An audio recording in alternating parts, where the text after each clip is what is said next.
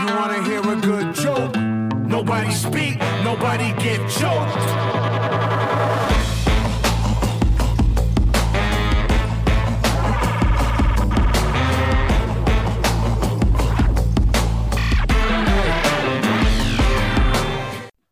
Bienvenue pour ce nouveau Cinéflop, le podcast qui aime bien et qui châtie bien. Croix de bois, croix de fer, si je mange, je vais en enfer. Cet enfer où finissent les grands naufrages de l'histoire du cinéma, les cinéflops. Aujourd'hui, on en tient un beau, grâce à mon camarade cinéflopper, qui m'a permis de découvrir ce film introuvable en streaming. On se demande bien pourquoi. Mais heureusement, heureusement, entre guillemets, il m'a envoyé un fichier et je ne sais pas si je dois le remercier ou l'unfriender sur Facebook. En attendant, nous allons ensemble aller là où personne n'a été avant nous et prêter plus d'attention que le metteur en scène lui-même à cet étrange film. Pour ce faire, j'appelle à la barre de rire Maître Laurent Vachaud, avocat de la défense, made man, consiglieri, et moi-même, votre hôte Jean Weber, grand inquisiteur, flic et voyou. Alors, sans plus tarder, Capri, c'est fini, Pericoloso Sport Jersey, Giuliano. Puzzo, Cimino, Torturo, Lambert, dans Le Sicilien 1987, réalisé par Michael Cimino, et le navet va, et vogue le navet.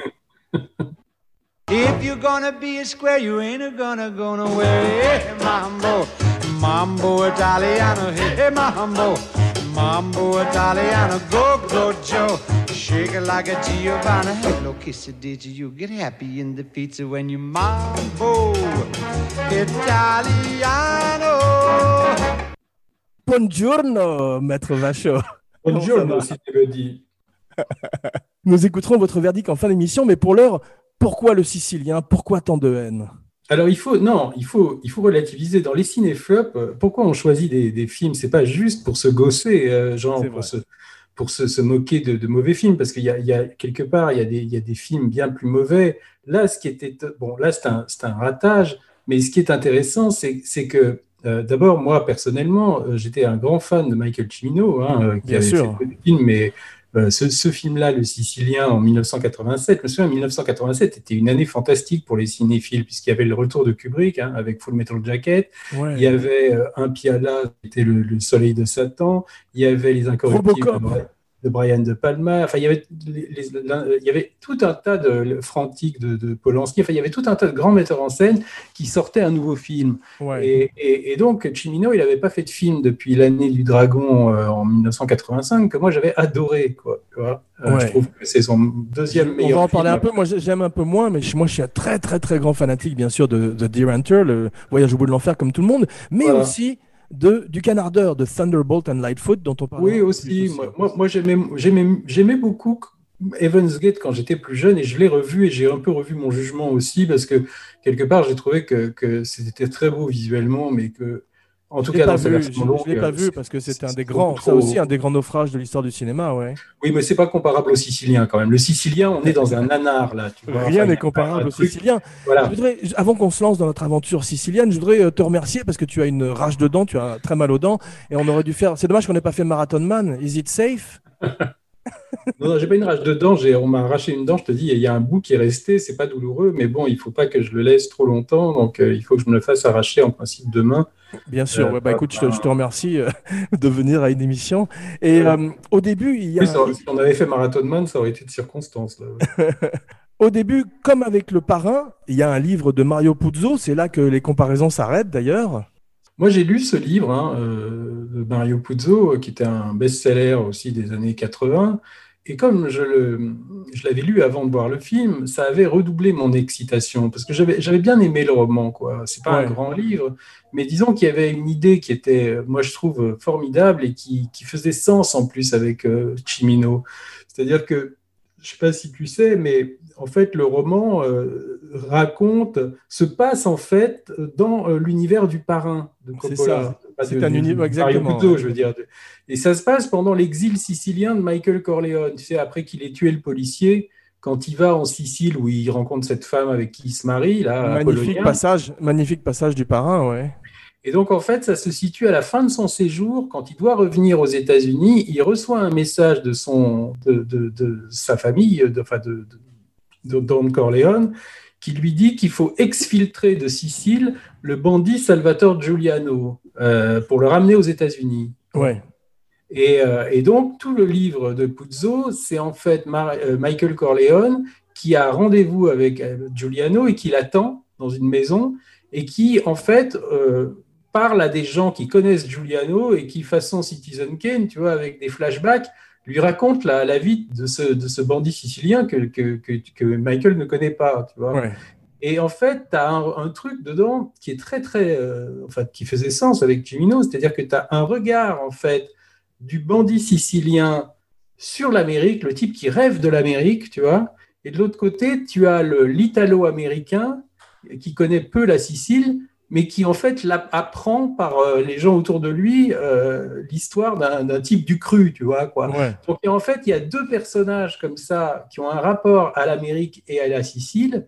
Euh, qui doivent se rencontrer et ça, ça fait tout à fait euh, sens aux préoccupations de Cimino, tu vois. Ouais. Et curieusement, bon après j'ai appris que il, pour des questions de droit, parce que le personnage de Michael Corleone en fait appartient à Paramount Pictures, tu vois. Ouais. Et, et, le Sicilien n'était pas produit par, par, Paramount, donc ils ne pouvaient pas utiliser euh, Michael Corleone. Mais je trouve qu'ils auraient dû, euh, franchement, euh, inventer un autre personnage. De, de, oui, parce de que du coup, là, c'est plutôt le, le, purin numéro 2, parce que c'est, plus aucun rapport. donc, et alors, ils ont fait complètement autre chose. Ils, ils, ils ont presque pas adapté le livre de, de Puzo. Hein. Ils ont recomposé une sorte de d'espèce de fresque de chansons de gestes, euh, tu vois, à la gloire, ouais. une sorte de Robin des Bois sicilien. Euh, Mais avec... avec... Christophe Lambert, c'est plus Robin des Boîtes. Parce que c'est l'histoire de Salvatore et Giuliano. Mais avant, il n'y avait pas Christophe Lambert. Ils ont, ils ont écrit. Cimino a commencé par écrire le scénario tout seul, où il a complètement oublié le, le, le livre de, de, Puzo. Il a fait sa propre version de, de Giuliano. En fond, et, et, franchement, il n'a pas dû beaucoup se renseigner parce que son, son, son, film est quand même très très peu fidèle à ce qu'est Giuliano. Oui, mais justement, je voudrais remonter un peu à la source parce que j'ai quasiment autant de notes que sur un film de Kubrick. A boy went back to Napoli. Because he missed the scenery, the native dances and the charming songs. But wait a minute, something's wrong. Salvatore Giuliano était effectivement, comme tu disais, un bandit sicilien, une espèce de Ned Kelly, une espèce de Robin des Bois, un, un Bonnie and Clyde, c'est folk hero qui euh, étaient des, ce qu'on appelle les people bandits, les bandits du peuple, Mhm. mm -hmm. et, euh, qui est mort à 27 ans en 1950. C'est ça. Et il est décrit par les journalistes de l'époque comme Errol Flynn tentant de représenter Pancho Villa. ça, je, je connaissais pas la citation. Ouais, donc il était, euh, c'était un playboy. Enfin, il avait, il était très séduisant. On voit sur les photos, il, il ressemble pas beaucoup à Lambert, qui, ah, pas qui, du tout, que j'aime bien Lambert hein, par ailleurs pour certaines choses. On va en parler aussi. On n'est pas ici pour euh, pour casser. En plus, les acteurs en général, moi, je, je, je ne les blâme pas en général. Je blâme plutôt les scénaristes ou les metteurs en scène.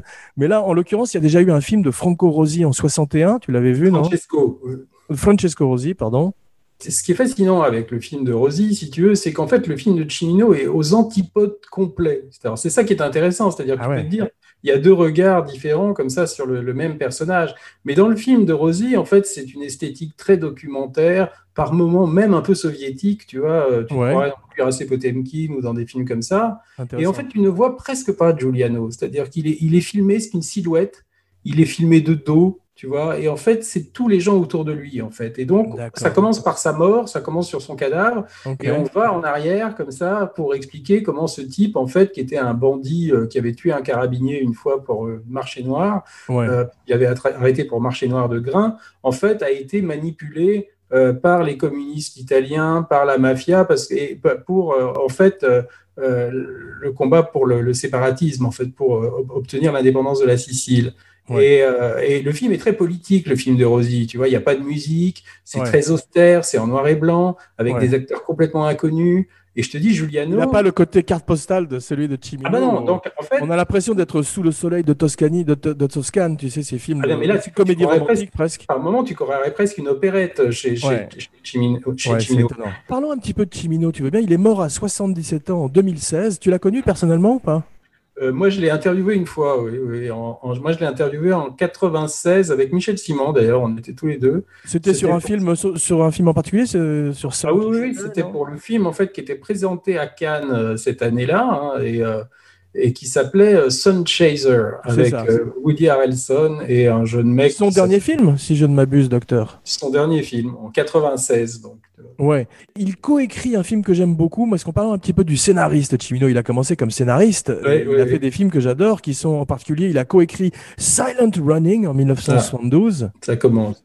Ouais, Magnum Force en 73, un film que un mon, mon Dirty Harry préféré, même s'il a un peu vieilli.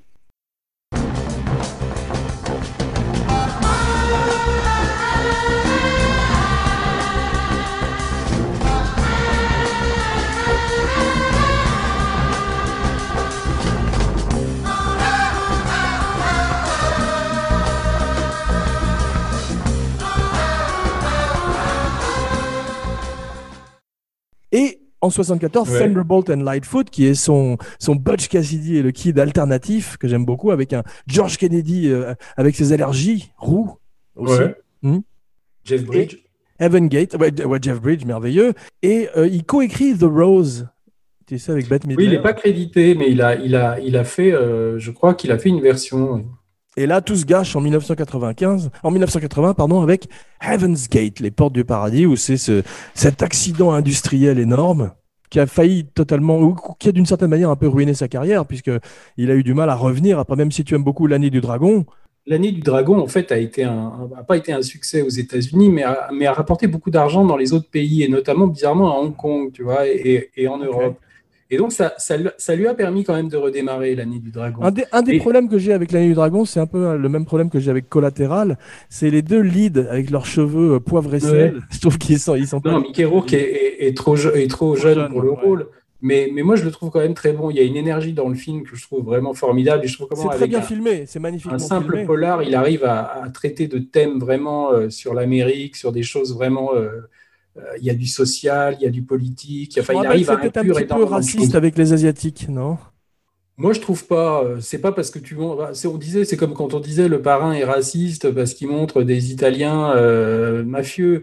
Dans l'année du dragon, tu peux regarder euh, le personnage de Mickey Rourke qui est vraiment montré comme un plouc. hein. C'est un type euh, qui est volontairement raciste. Enfin, il est vraiment montré comme ça. Il est beauf. Il, est, il se comporte mal avec les femmes, alors que le, le, le chinois, euh, le truand chinois joué par John Lone est une sorte d'aristocrate, tu vois, très Ouais. classe, très. Moi, il y a un truc qui m'a frappé donc, je trouve pas que, que le, le chinois soit spécialement euh, montré sous un jour défavorable. C'est pas Fu Manchu, quoi. Tu vois. Non, mais il y a un truc qui m'a frappé avec Chimino, c'est en particulier sur la, certaines scènes du Sicilien, c'est qu'on a quand même l'impression que c'est un extraterrestre qui ne sait pas très bien comment fonctionnent les émotions humaines. Quand tu vois la scène d'amour entre Christophe Lambert Ah, mais- et Barbara ah, non, mais dans- Tsukowa, c'est impossible. Non, mais dans le, dans le sicilien, il y a quand même quelque chose. Moi, c'est pour ça que le, le film avait été important pour moi, dans le sens où, où j'ai vu quand même comment un metteur en scène que je considérais comme quelqu'un de, de quasi génial, hein, parce que je trouvais même que, enfin, Deer Hunter, je trouve que c'est un des plus grands films de l'histoire du cinéma. Euh, comment là, euh, rien n'allait. C'est-à-dire que tu avais l'impression, euh, tu retrouvais plus du tout le, le même type aux commandes, et tu avais des choses qu'avant il réussissait comme personne, que là il ratait, mais dans les grandes largeurs, tu vois. Ouais. Et, là, et il- comme un type qui était lui-même scénariste de formation, comment il avait pu s'embarquer avec un scénario aussi ridicule, tu vois? Absolument. c'est ça que j'ai C'est- pas compris. il y a Parce que que le l'année du premier- dragon, Il y a que le scénario est bien. Ouais, il y a que le premier pas qui coûte et on voit que le vrai problème du Sicilien, c'est le scénario à la base. Mais Cimino lui-même, il a une très mauvaise réputation à Hollywood. Bruce McNeil, le producteur du film, dit qu'il est euh, une partie euh, génie artistique et une partie égocentrique, euh, infantile, égoma- Non, et alors en fait, moi je pense que le Sicilien est le film qui l'a vraiment un peu enfoncé encore plus. C'est-à-dire qu'Evans Gate avait vraiment été le- le- la débâcle qu'on sait. hein. Il avait même euh, mis le studio qu'il avait produit à genoux puisqu'il a été racheté par la MGM, artiste associé. Ouais. Euh, et en fait, euh, il y a eu un, un- un vrai problème après sur le Sicilien aussi, hein, avec les producteurs. C'est qu'il a commencé d'abord euh, sur les histoires de casting, parce que c'est lui qui, est- qui voulait, cri- enfin, qui a voulu prendre Christophe Lambert. Une fois qu'il n'a pas pu avoir Daniel Day-Lewis, c'est ça? Oui, alors moi, j'ai pas, j'ai jamais parlé à Daniel Day-Lewis, euh, j'ai jamais parlé à- à- de ça à Chimino, mais j'ai parlé avec un, un critique américain qui était très ami avec Chimino et qui est décédé il y a deux, trois jours, deux, trois jours, deux, trois ans, euh, qui s'appelait FX Finney. Et qui, m'avait raconté qu'en fait, le, euh, premier euh, acteur à qui il avait pensé pour le Sicilien, c'était Daniel Day-Lewis, mais qui à l'époque, je crois, avait fait que euh, My Beautiful Laundrette, je ne sais ça. même pas si c'était sorti. J'ai regardé, j'ai regardé à quel moment c'était dans sa carrière. Effectivement, c'est My Beautiful Voilà. Laundrette. Ouais. Et, et- et donc, il n'était pas un, un- un nom suffisamment connu pour pouvoir. euh, et, et Cimino avait encore un statut fragile, donc ils n'avaient pas voulu prendre Daniel Day-Lewis. Et je trouve que Daniel Day-Lewis, bon, il n'aurait pas pu sauver le film avec ce scénario-là, mais il aurait C'est- été c'est quand même. là, où je suis d'accord avec toi. Et c'est pour ça qu'il faut pas trop charger non plus Lambert parce que c'est injouable comme rôle pour même le plus grand acteur du monde. Ouais, alors après, euh, je te dis, bon, peut-être qu'avec Daniel Day-Lewis, euh, il y a quand même quelque chose qui serait. Il aurait été plus crédible, je pense. Parce que Christophe Lambert, c'est pas seulement parce que nous, on est, on est français. Ouais. Moi, je l'ai rencontré plusieurs fois, Christophe Lambert. Je l'ai même, je même parlé du Sicilien pas mal avec lui. Et, il- et il reconnaissait hein, que, que ça fonctionnait pas. Alors lui, il te disait que simplement, il avait voulu jouer Giuliano d'une certaine manière Ouais. et que Cimino l'avait forcé, en fait, à l'interpréter de façon extrêmement dure et Mais on- a que l'impression lui que- ne savait pas faire ça. Quoi. Ouais, on a l'impression que Chimino l'aime pas beaucoup parce qu'il le filme avec cette espèce de coiffure gominée impossible et il a toujours la même tête que pendant tout le film et il a pas, euh, on n'a pas l'impression Bah, je qu'il a beaucoup d'affection pour son acteur. Il, il devait quand même l'aimer un peu parce que sinon il l'aurait pas engagé. Après, je Ouais. sais pas, quand pendant le tournage, peut-être que ça s'est pas bien passé, mais mais de toute façon, moi j'ai toujours trouvé que Cimino avait par moments euh, des, choix étranges. Tu vois, même Evans Gate. euh, Enfin, tout le monde s'extasie sur Isabelle Huppert dans Evans Gate.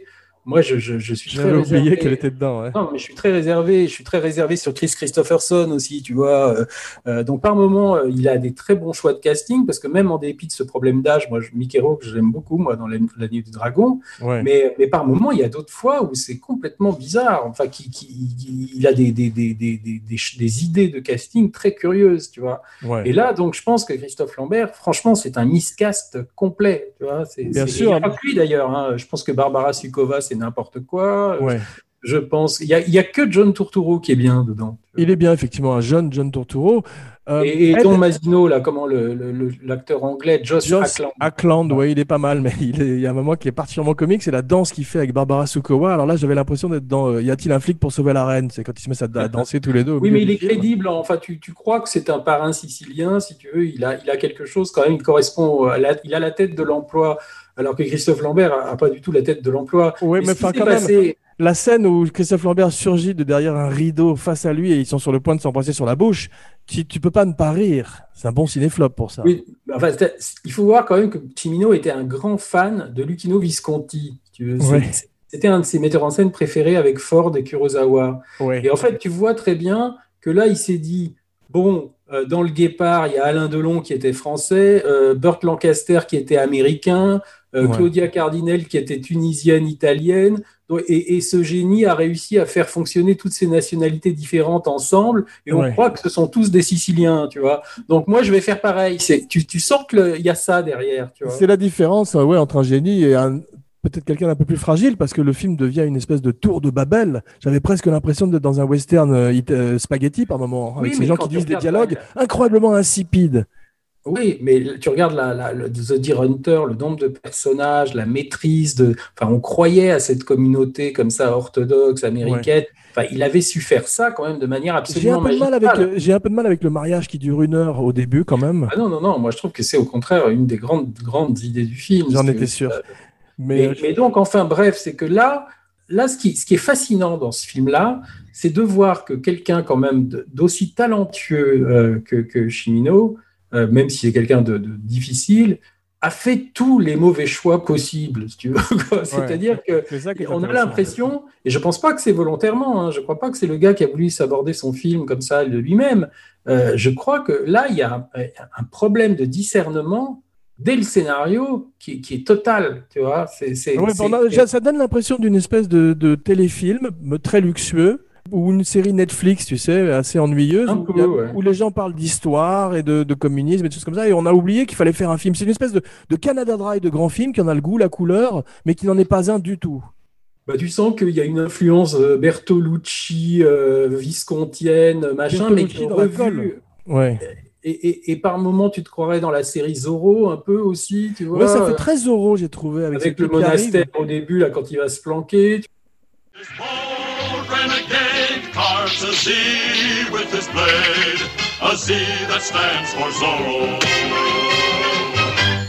La musique aussi, qui est d'ailleurs plutôt belle, moi je trouve, mais elle, elle a l'air de sortir du masque de Zorro un peu, tu vois, quoi. Absolument. Et alors, moi, je pense quand même, si tu veux, la première fois que j'ai vu le film, euh, j'étais donc très excité, hein, comme je te l'ai dit, j'avais lu le roman, j'avais une attente énorme.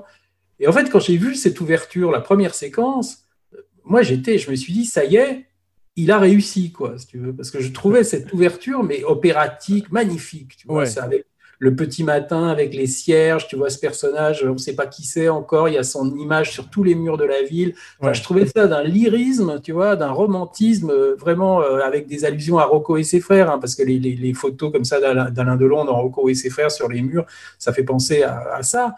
Ouais. Mais et je me disais pourquoi pas d'ailleurs. Et avec cette espèce de promenade matinale dans les rues de Palerme désertes, tu vois, avec les, les monuments comme ça, ce qui sont la présence du passé. Dans. Enfin, je trouvais qu'il y avait une inspiration incroyable dans, ce, dans cette ouverture. Et, passer l'ouverture, c'est-à-dire dès qu'on voit les, comédiens, hein, ma- malheureusement, enfin dès qu'on voit le, personnage de Lambert et tout ça, même s'il parle pas beaucoup au début, euh, bah, je trouve que là, tu sens coup d'un coup que ça, ça part nulle part, que tu vois Barbara Sukova, tu te demandes ce que, ce que cette comtesse allemande fait euh, dans, en Sicile avec Terence Stamp qui est mauvais comme un cochon Là, tout d'un coup, ça, ça commence à déraper et ça ne fait que, que, que se casser la gueule jusqu'à la fin. C'est vrai. J'ai trouvé qu'il y avait un peu la même différence entre le Sicilien et le Parrain qu'entre le Silence des agneaux et Hannibal. Ah non, moi je suis pas d'accord. Je trouve que Hannibal, c'est pas, pas- enfin, c'est, moins bien que le Silence des agneaux, mais t'as pas idée de ce qu'était le roman. C'est-à-dire, moi j'ai lu le roman. Ah, J'ai euh, lu le roman aussi. Hannibal, Je l'ai lu. Et dans le roman, euh, Clarice Starling, elle devient la complice d'Hannibal et elle se met à tuer des gens et ils sont amants et elle se met à bouffer aussi à la fin. Et elle devient cannibale. Ah, c'est vrai que c'était pas terrible, j'avais oublié. ouais. Et c'est pour ça que Jodie Foster avait pas voulu euh, faire le, le, le- le Hannibal, le film. tu Ah, d'accord. Et, ni- Euh, Jonathan Demi d'ailleurs. Ni de, euh, Jonathan Demi, je sais pas si c'est pour ça qu'il n'avait pas voulu le faire, mais en tout cas, alors, Jodie Foster, c'est pour ça qu'elle a pas voulu. Mais Hopkins, Donc, il n'a pas eu de euh, problème. Ouais. Ils ont eu l'intelligence quand même dans le, dans le. Moi, je trouve que le film Hannibal est, est bien meilleur que le, que le roman, si tu veux. Je trouve qu'il y a quand même un truc sur. euh, Enfin, moi, c'est un film que je déteste pas du tout, tu vois. Je préfère ça à Red Dragon de, de Brett Ratner, tu vois. Quoi. Moi, j'aimais bien Red Dragon, bizarrement. Mais il y a des trucs que j'aimais bien J'aime en pas particulier. tellement le. J'aime pas non plus le Michael Mann, là, le, le, le sixième sens qu'en France, on- tout le monde porte Il y a un truc, il y a un truc que Ratner avait raté dans Red Dragon. On va faire une petite parenthèse et que Michael Mann avait réussi dans euh, Manhunter. C'était Francis Dollarhide, qui était joué par euh, Tom Noonan formidablement dans l'original et Ouais. pas terrible par Ralph Fiennes. Ah non, non, non, mais En miscast. je veux dire même. Non, non. Je l'aime que- beaucoup par ailleurs, mais là il était très miscast. Ouais. Revenons. Red Dragon, c'était un bon livre, hein, vraiment. Ouais, non, c'est fantastique. Tu parles.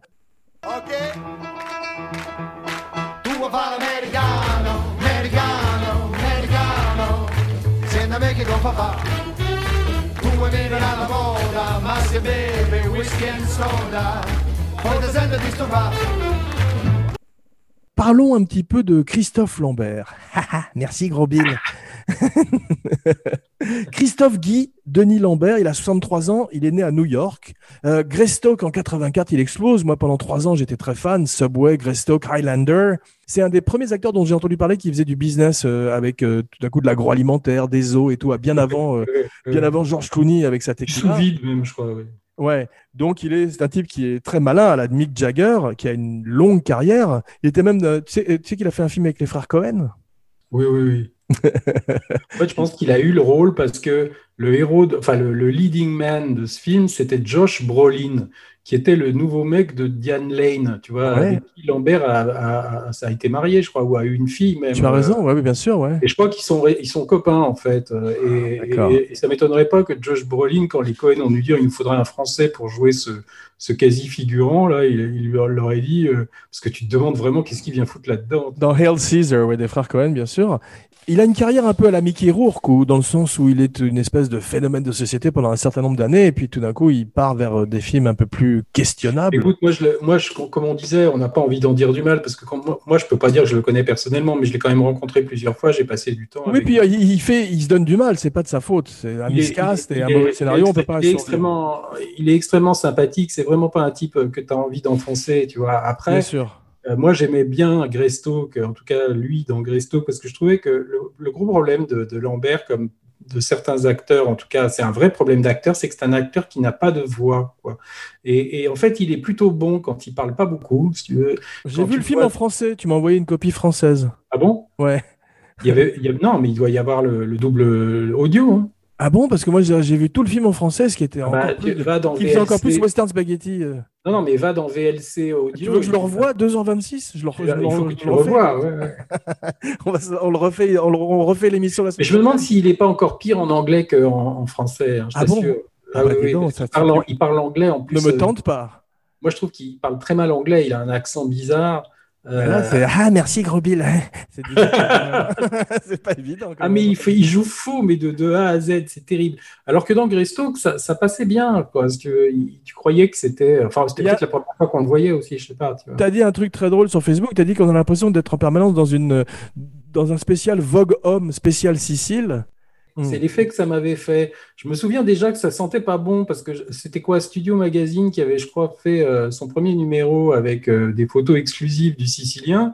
Et c'est immédiatement ce qui m'était venu à l'idée, à, à- à l'esprit quand j'avais vu ces photos. Je m'étais dit, c'est Vogue Homme spécial Sicile. Et comme c'était pas des Vogue photos du film, c'était visiblement des photos qui étaient prises par un photographe de plateau, tu peux pas juger. Tu vois, tu te dis bon, Ouais. bah, peut-être que le film sera différent. Mais en fait, non. Je trouvais que le film, il, il se trimballe partout avec cette espèce de, de- de- d'imperméable ou de pull euh, avec des vestes en velours côtelé et tout, qui sont des vestes complètement impeccables, tu vois, super repassées.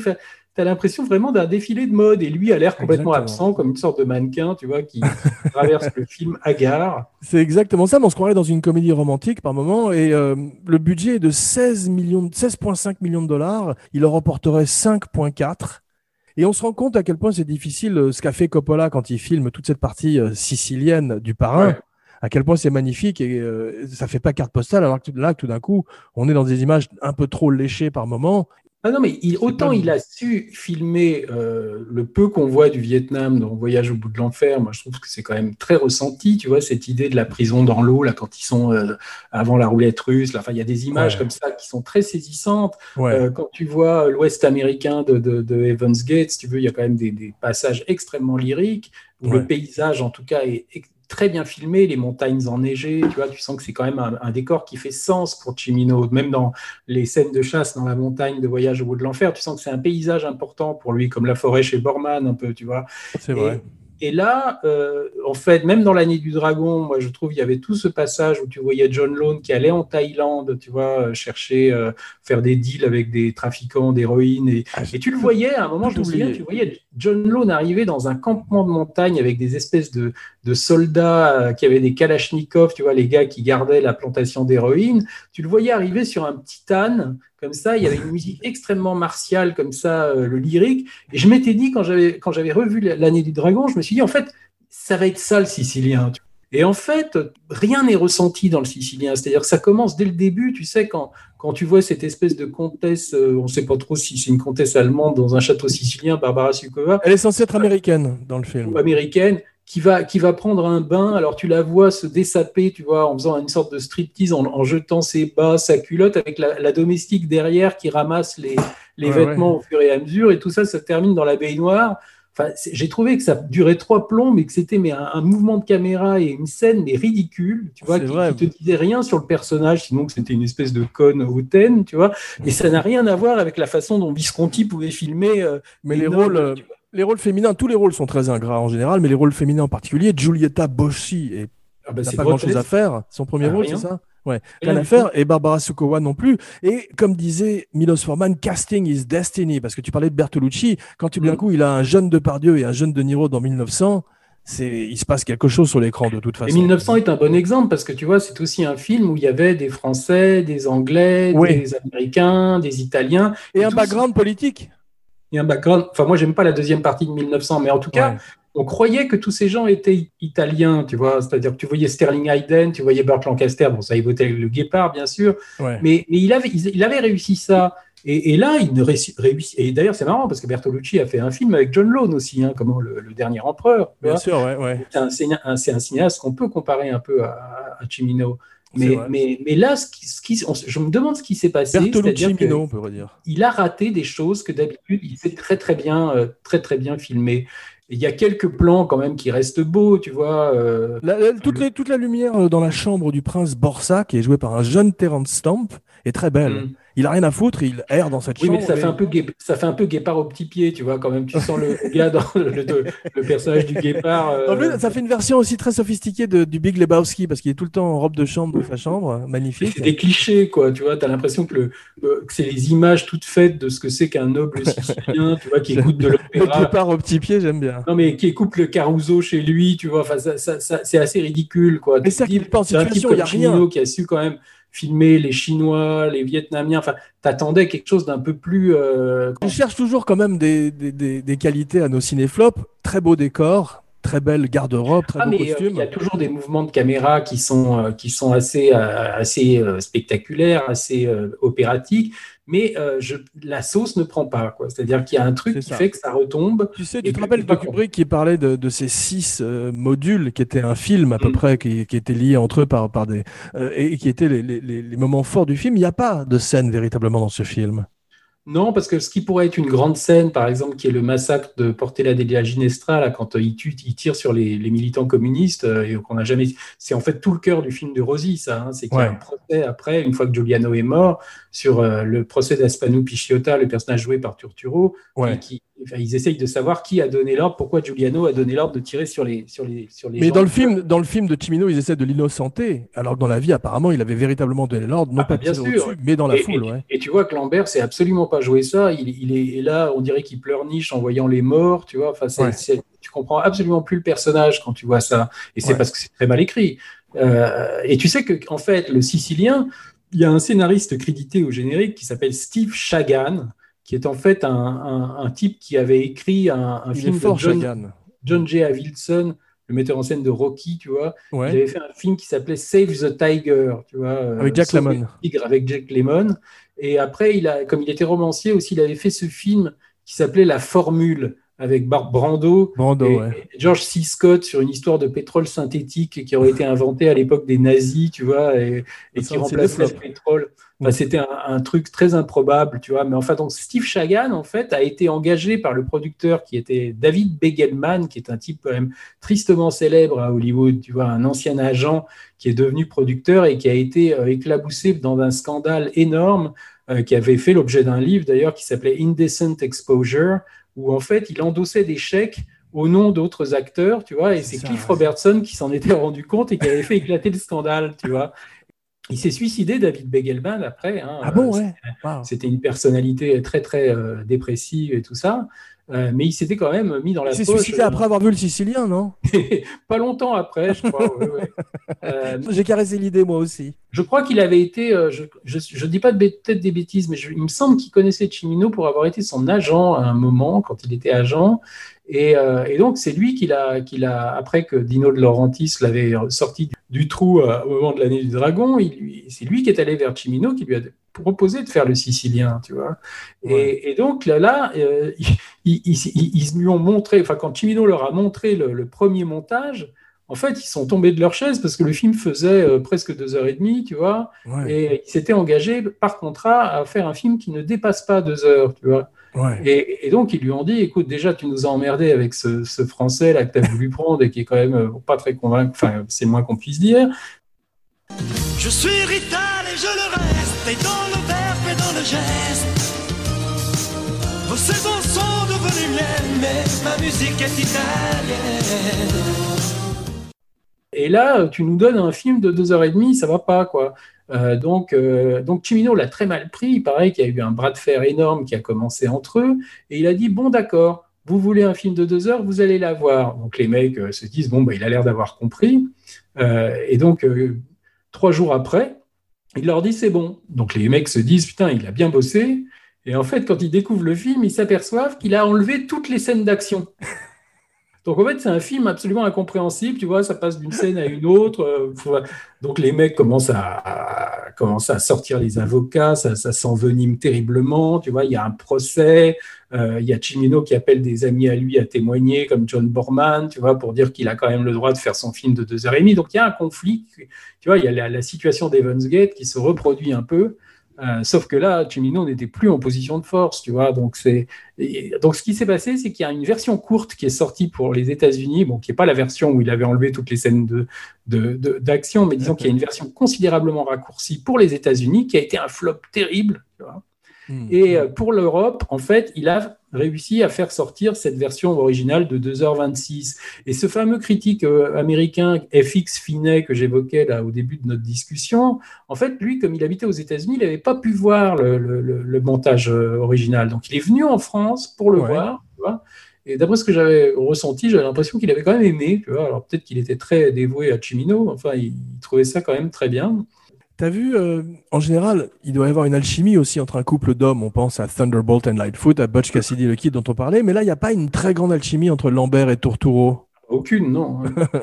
Moi, j'avais inter- j'ai interviewé John Turturro une fois. euh, quand, quand- Tu lui as parlé du Sicilien aussi? Et je lui parlais du Sicilien parce que, en fait, euh, je l'avais je l'avais interviewé pour la télé quand j'étais à Canal+, pour le Journal du Cinéma, une émission euh, de Isabelle Giordano. Enfin, je sais pas, tu as peut-être connu Oui, oui, bien sûr, non, je connais, ouais. Et, et, euh, en fait, on faisait des, des- moi, j'avais été allé interviewer Robert Redford, euh, Ralph Fiennes, et, euh, pour Quiz Show, tu vois, et John Oui. Turturro. C'est un bon film d'ailleurs. C'est un bon film. Et donc, bon, il faudrait que je fasse des petites interviews rapides. Tu vois, tu pouvais pas aller vraiment au cœur des choses. Je leur avais fait faire à, à tous un quiz sur leur carrière. Enfin, je les, je les voyais tous indépendamment. hein. Donc, je leur dis dans quel film vous faisiez un, vous jouiez un personnage qui s'appelait Aspanou Pichiota, tu vois. et tout. Et- Ouais, ouais. et autant Redford ne, ne se souvenait de rien, tu vois, autant euh, John Turturro était brillant, tu vois, il, il avait trouvé toutes les réponses. Et à un moment. Euh, on avait un peu parlé du Sicilien hors caméra, tu vois, et il m'avait dit qu'il avait trouvé ça absolument épouvantable et que c'était une de ses plus grandes déceptions. Je crois, je crois, je crois même avoir senti qu'il avait été très déçu par Chimino euh, comme personne aussi, tu vois. Ouais, Euh, enfin, ça restait un très mauvais souvenir pour lui. Euh, ouais. Il y a un casting étonnant parce qu'il y a Andreas Katsoulas dans le film qui faisait Tiki Ouais. Dez dans Série Noire, le boxeur, et qui était également le manchot dans Le Fugitif. Quelle carrière étonnante. Et puis il jouait dans un Ridley Scott aussi qui s'appelait Traqué, Someone to Watch Over Me, Ah oui, un, mo- un moins bon avec euh, Tom Berenger. Rogers. Mais t'as vu, dans ce film, il y a tous les clichés. T'as la procession funéraire, etc. Mais il y a T'as vraiment... tout, tout, tout. De la vie de Giuliano dans le, ci- dans le film de Cimino, il y a, presque rien d'authentique. il y a, l'empoisonnement de, de Aspanou Pichiota, euh, En prison, ouais. Sauf que c'est pas du tout, ça s'est pas passé du tout comme ça. La mort de Giuliano, là, il te la met sur un bateau. Alors, il a été tué par Aspanou Pichiota, mais, mais pas du tout dans, dans, dans ces, dans ces Ah, ça, cette petite scène tout d'un coup de Monsieur Ripley sur le bateau qui dure 5 Ah minutes. Cinq minutes. Oui, mais il y a plein de scènes comme ça qui durent. C'est pour ça que j'ai pensé à un truc épisodique comme un, télé, un mauvais téléfilm ou une mauvaise série télé. C'est ça. Donc tu te dis des fois ils sont allés chercher un décor, attendre que le soleil se lève, enfin une grosse galère pour un truc qui dure 30 secondes, tu vois. euh. Il y a un truc qui est impar- impardonnable, c'est que c'est chiant, même quand on est avec les méchants, les méchiants, vraiment. Mm. Tu sais, quand on est du côté de Hackland et qui commence à parler, oui, mais Giuliano et le feu de Sicile, on en a rien à, a- c'est l'aigle du ciel, on en a rien à foutre, tu vois. c'est- Alors qu'avec les méchants, tu Ils mangent des spaghettis, tu vois. Enfin, t'as quand même tous les clichés aussi sur, le- sur l'Italie. Euh, mais t'as des plans sur l'aigle aussi, tu vois, euh, qui, qui, qui est le symbole de Giuliano. T'as Ah, l'impression l'impression de voir Abel Gans, tu sais, de- en Corse, là, comment Ou alors pire, Assassin's Creed avec euh, Fassbender Ouais. du jeu vidéo.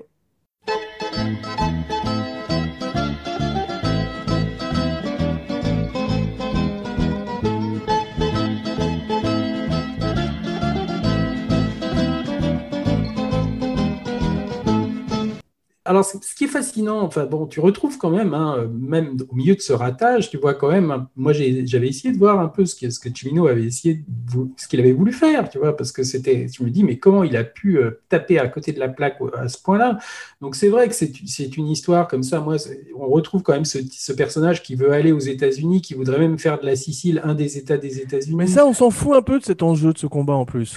on s'en fout parce qu'il n'arrive pas à le faire ressentir. Tu vois. Je- moi, j'étais persuadé qu'il allait marquer des points dans tous ces secteurs-là et il a tout ça tombe à plat. Et je pense pas non plus. Bon, je pense que Christopher que Lambert est vraiment extrêmement mauvais dans le film. Mais comme tu Ouais. dis, je Mm. pense pas que c'est le seul problème du film. Tu vois, c'est qu'il y, a- il y il y a un problème de scénario. Alors, tu sais que le- on parlait de Steve Chagan. hein. Je- Ouais. en fait, c'est- un pur truc de guild, tu vois. euh, Il est, il est crédité, mais il a, la version qu'il a écrite n'est pas du tout la version qui a été filmée, puisqu'il y a eu une première version faite par Chimino tout seul. Et Gore Vidal?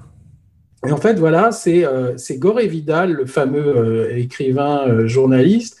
que Fellini appelait Gorino, tu vois, qui vivait en Italie et qu'ils ont donc pris pour ça aussi, hein, parce qu'ils connaissaient l'Italie et la, et, la, et la Sicile, alors ce qui, est quand même, ce qui rend l'échec du film encore plus incompréhensible, tu vois. Et euh, en fait, tu sais aussi que Goré Vidal, c'est lui qui a écrit Bénur, tu vois, il n'est pas... euh, Et crédité- Caligula. il est, oui, il n'est pas crédité au générique, mais tu sens en fait, il y a, toujours un truc chez Cimino, tu vois, il y a, presque pas de femmes dans les films de Et, et on avait parlé un petit peu, tu vois, de, dans l'année du dragon, il y a quand même un, un affrontement entre les deux personnages masculins qui est un peu ambigu, tu vois. Je dis pas qu'il y a une espèce d'homosexualité refoulée, mais chez les films, dans les films de Cimino, je pense pas que Cimino était, était homosexuel, mais tu sais qu'il y avait quand même toutes ces rumeurs sur lui qui s'habillait en femme. Et qui avait Euh, changé de sexe, même comme les frères Wachowski. Non, ça c'est oui, on a dit ça, mais je crois que c'est pas vrai. Non, c'est qu'il a, il s'est fait tellement rafistoler la gueule par la chirurgie esthétique. Ah, Par ça, contre, il paraît qu'il était comme Ed Wood, c'est-à-dire qu'il il- il s'habillait en femme, tu vois. Je sais Ah, pas, il y, a, ouais. il y a un terme pour ça, mais ça veut pas dire qu'il aimait faire l'amour avec des hommes. hein. C'était Ouais. qu'il il était, il avait une, une sorte de. Cross-dresser, on dit en, en anglais. Je crois que c'est ça, ouais. Ouais. Et, et- et donc, une fois, il paraît que c'est simplement que ça avait, ça avait démarré parce qu'au Festival de Cannes, l'année de Ton Chaser, il paraît qu'il y a une attachée de presse qui, était, qui avait frappé, qui devait déposer des- du courrier dans sa, sa suite. Et donc, elle arrive, elle frappe à la porte, elle sonne à la porte de la chambre, ça répond pas. Donc, elle avait une, une carte pour rentrer. Donc, elle rentre pour aller poser le courrier sur son bureau. Et là, tout d'un coup, en fait, elle, elle voit que dans la chambre à coucher, il y a quelqu'un devant une, une armoire à glace. Et en fait, elle voit une, une- une femme et elle s'aperçoit que c'est Chimino. C'est psychose. Gros malaise, tu vois, comme Ouais. la, la meilleure façon de marcher un peu de, de Claude Miller, tu vois. Donc, elle ressort. et, et il paraît que c'est à partir de là que ça a été un petit peu rendu public. C'est un film de De Palma, tout d'un coup. Voilà. Et, euh, et, et après, il y a Kelly Lynch qui avait raconté quand même qu'il avait dirigé des scènes de Desperate Hours avec des chaussures de femme. Donc, en fait, il avait, moi, quand je l'avais rencontré, je me souviens, il était, euh, bon, il n'était pas habillé en femme, mais il avait, euh, il avait les cheveux peroxydés blonds, tu vois, ce qui était quand même assez curieux, comme Wow. Christophe Lambert dans Subway, un peu, tu vois. Et, et il avait un chapeau de cow-boy, enfin, ça faisait un drôle de mélange avec des énormes lunettes noires qui lui, qui lui mangeaient Wow. tout le visage. On voyait Elton presque John. rien. Il était d'ailleurs euh, très sympathique hein, en, en entretien. Enfin, je crois qu'il avait un double visage. Il n'était pas du tout pareil avec les, avec les journalistes, euh, avec les gens avec qui il travaillait. Ouais. Euh, moi, j'avais trouvé que c'était un type très intelligent, qui, qui était tout, tout à fait articulé et assez passionnant euh, en entretien. ouais. Euh, mais, euh, mais, mais donc là, on n'avait pas parlé du Sicilien. Moi, je ne veux pas croire qu'il puisse croire. Je ne pense pas qu'il pensait que le film était une réussite, hein, quand même. On en a, euh, je l'ai jamais vraiment entendu en parler. euh, Il n'est pas revenu dessus, contrairement à Borman qui aime non, non, Zardoz. non, non, non, Borman, je crois que Borman assume complètement à 100% l'hérétique. Hein, Ouais, mais- et Zardoz. Je l'ai- jamais entendu reparler du Sicilien, quoi. Ouais, Parce ouais. que te dis, il y a eu toute cette polémique euh, autour de, de- des, des différents montages euh, qui lui ont comme redonné une réputation quand même pas terrible. Mais en fait, ce que je voulais dire aussi, c'était que, en fait, dans les, dans les films de, de Cimino, si tu regardes bien, il y a toujours le lien qui est plus fort, c'est toujours entre deux hommes, tu vois. C'est-à-dire ça, c'est peut-être un truc qui vient du western, tu vois, mais Ouais. tu regardes Thunderbolt and Lightfoot, il y avait quand même euh, Jeff Bridge qui s'habillait en femme. C'était si très, homo, très homo-érotique comme relation. Voilà, il s'habillait quand même en femme pendant un braquage. Ouais. Euh, t'avais dans, dans Deer Hunter, tu as quand même les deux mecs là avant de se faire sauter. Enfin, quand ils font la roulette russe, tu as quand même euh, De Niro qui dit I love you Nick. Bon, c'est c'est quand même pas dans un sens amoureux, mais tu sens quand même que c'est le, le lien entre les deux mecs et quand même euh, ils ont la même femme entre eux, tu vois. Bon, c'est quand même assez pareil pour Evans Gate avec euh, avec euh, Chris Christopherson et Christopher Walken, avec Isabelle Huppert au milieu, tu vois, qui couche aussi bien avec l'un qu'avec l'autre. Mhm. Euh, et dans La Nuit du Dragon, moi je trouve que la, la, la haine euh, de, de, de Mickey Rourke pour John Lone, on se demande si c'est pas même presque de l'amour fou, tu vois, tellement ils se haïssent, on a l'impression qu'il que c'est très compulsif comme ça, c'est à la limite. De... Et là, dans le Sicilien, c'est ça, ça, un peu pareil, tu vois, tu as l'impression que Aspano Pisciotta et, et, et Lambert, tu vois, c'est une sorte de il y a toutes les femmes sont presque évacuées du film, c'est-à-dire qu'il n'y a pas de personnage. La, la, la, la, la copine de Salvatore Giuliano, c'est un rôle de circonstance, mais c'est presque de la figuration, la fille. Ouais. Ouais, ouais. Et Mais, tu sais euh, que Giuliano avait une mère qui était un personnage capital, tu vois, et ils n'ont ils ont pas traité la mère. Il n'y a pas les parents de Giuliano dans le film, et, et la mère existe dans le roman de Puzo. Ah, d'accord, ouais. ouais.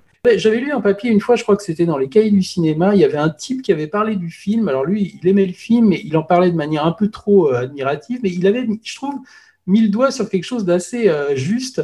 C'est-à-dire que tu avais l'impression que Cimino s'était fait un peu aveugler par la, un peu la mythologie, tu vois, un peu comme si c'était euh, une version de, de- de la mythologie grecque où Giuliano serait un mec sur son Olympe, tu vois, une sorte de demi-dieu comme ça, filmé comme une statue grecque, tu vois, complètement inexpressive, euh, et avec les, les- tous les personnages autour qui seraient. Il y avait une, une, une analogie comme ça avec euh, les contes mythologiques de la Grèce antique ou de la, la, la, la- Rome antique qui était, qui, était, qui était assez intelligent. Et c'est possible que, que Cimino ait pensé à ça, sauf que là, ça ne prend pas, tu vois, c'est quelque chose qui. C'est exactement qui ça. tombe à plat. Mais c'est très, c'est très bizarre parce que tu ne comprends pas comment un ratage comme ça peut avoir lieu. C'est-à-dire, tous les grands metteurs en scène ont raté des films. Enfin, ça, bah, même Kubrick a fait, des, a fait je veux dire, Fear and Desire. Enfin, c'était au début de sa carrière. C'est son premier film, c'est presque un film d'étudiant, c'est pas la même c'est chose. ça, mais c'est quand même un ratage. Tu peux pas croire que c'est le gars qui plus tard va faire Barry Lyndon ou 2001 l'Odyssée de l'espace quand tu vois ça. Ouais. Et, et tu te dis, mais comment, euh, une fois quand même comme Chimino, que tu as fait Deer Hunter, que tu as fait quand même des films énormes qui, c'est- qui, qui sont quasiment des films, moi je trouve, parfaits, comment tu peux faire ça? C'est ça qui te remet en perspective ce que c'est que le cinéma. Ouais. C'est-à-dire que le cinéma, même si tu es quand même toujours tributaire Ce qu'on avait travail d'équipe sûrement, euh, là, visiblement, il n'y avait pas de producteur, parce que peut-être qu'il manquait un producteur, tu vois, pour dire à Chimino, mais là, tu ne peux pas faire ça. Je crois que Dino de Laurentiis l'avait plus tenu sur, sur l'année du dragon, tu vois. Ouais. Il avait écrit l'année du dragon avec Oliver Stone, tu vois. Là, visiblement, le scénario est tellement ridicule que, enfin, tu, tu comprends même pas comment Goré Vidal. Et tu sais que Goré Vidal, après, comme il n'était pas mentionné au générique, euh, il a fait un procès parce qu'il pourrait être mentionné et il racontait que c'était probablement le seul cas dans l'histoire de cinéma Ouais. d'un scé- d'un scénariste qui faisait un procès pour avoir son nom au générique d'un mauvais film qui n'avait pas marché. Mais il l'avait fait pour le principe. C'est drôle. Et, et d'ailleurs, il n'a pas gagné puisqu'il n'est pas, il est pas au générique. C'est drôle.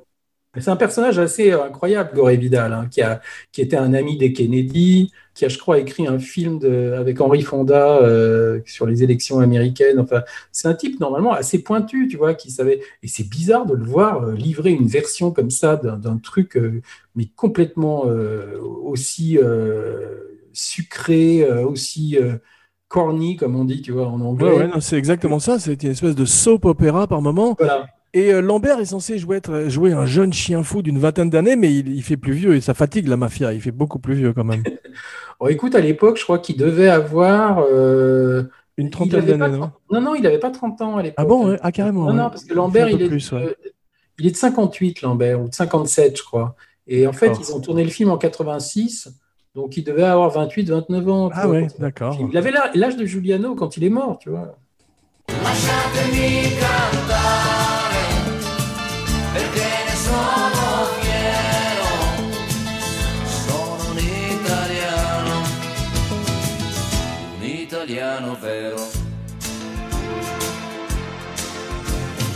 Mais c'est un choix absolument. Je, ne comprends pas ce qui s'est passé dans la tête de. Autant Mikero, que je me disais, bon, il est trop jeune, mais avec les cheveux, ça.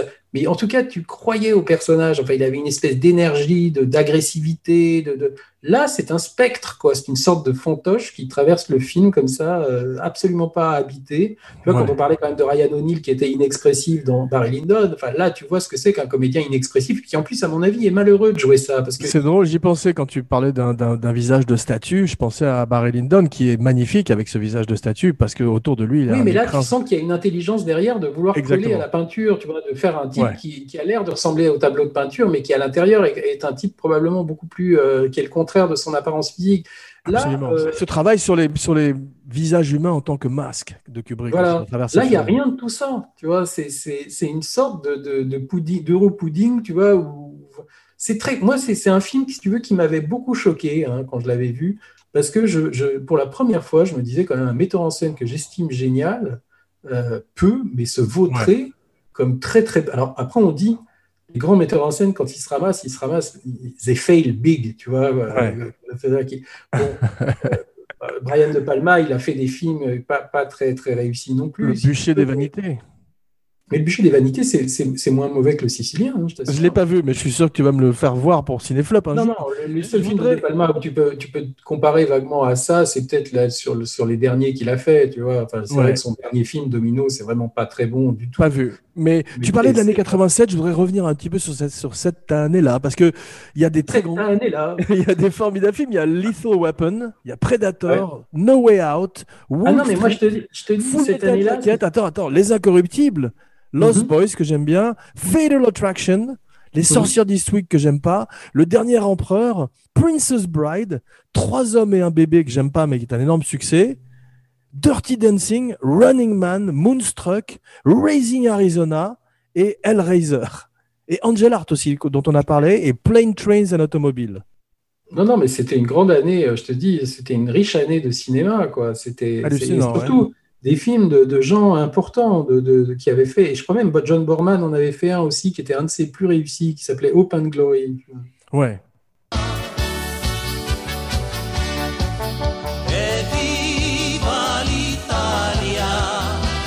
Ce film m'a brisé, c'est un sale boulot, mais il faut bien que quelqu'un le fasse. Maître Vachot, nous voici rendus, nous voici vomis. Voici venu l'heure de votre verdict. Un mauvais, mauvais film, un bon, mauvais film, ou un film que finalement tu aimes plutôt bien? Alors, c'est pas un film que j'aime bien, non. Euh, j'ai beaucoup de mal en fait à le revoir.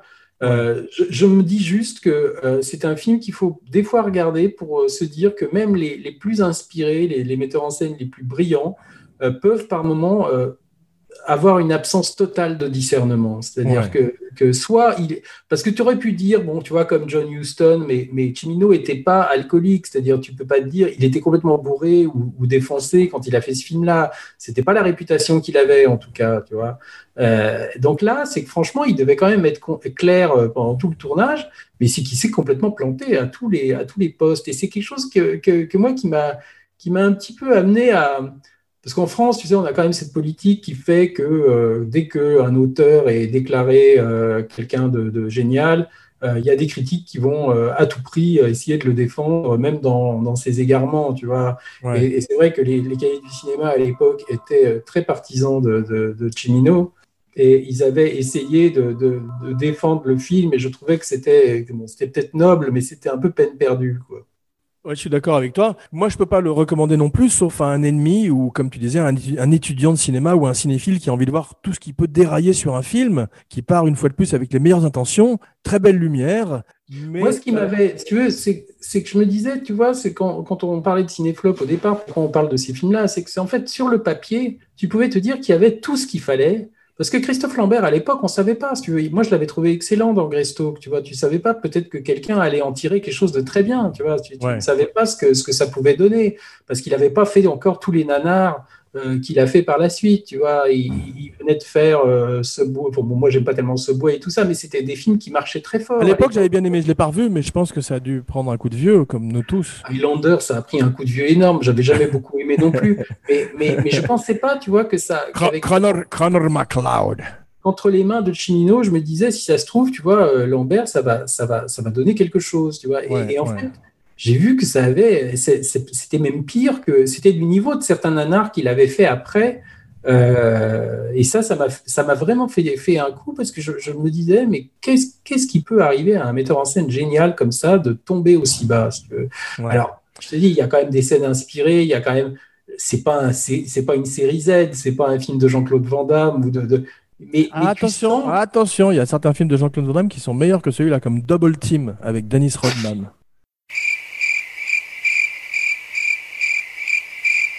Là, tu vois quand même simplement qu'il y avait une ambition euh, qui était sûrement énorme, mais que, le, comme on dit, les moyens ne sont pas à la hauteur de l'ambition. quoi. Et je je- pense pas que c'est une question de budget, parce que je crois pas franchement que il y a, y a quand même du pognon à l'écran, si tu veux. C'est c'est pas, euh, c'est pas un film 16 complètement.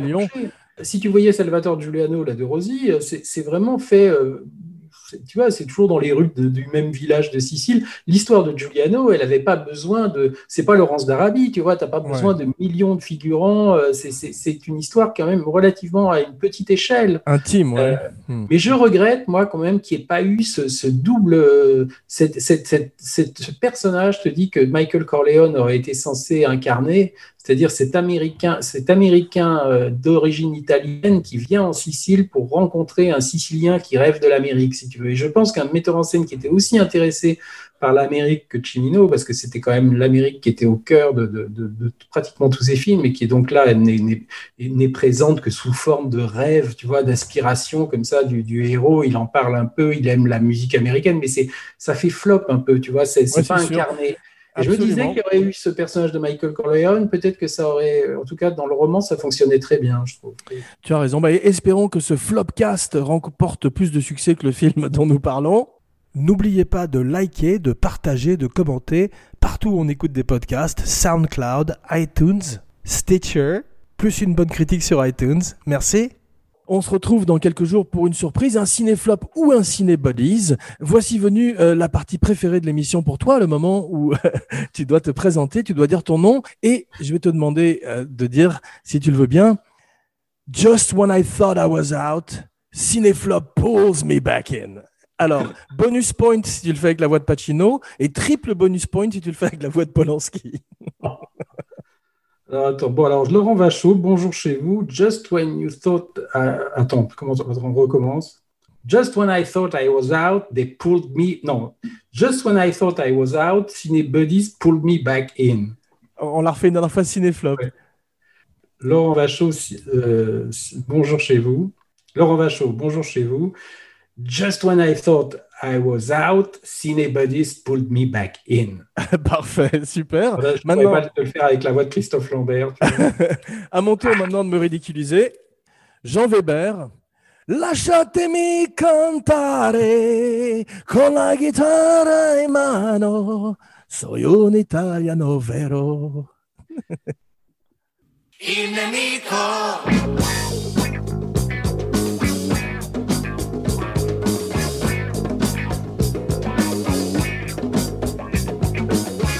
Qui signori miei, questa è la situazione, chi di voi vuol suicidarsi, basta che entri in un negozio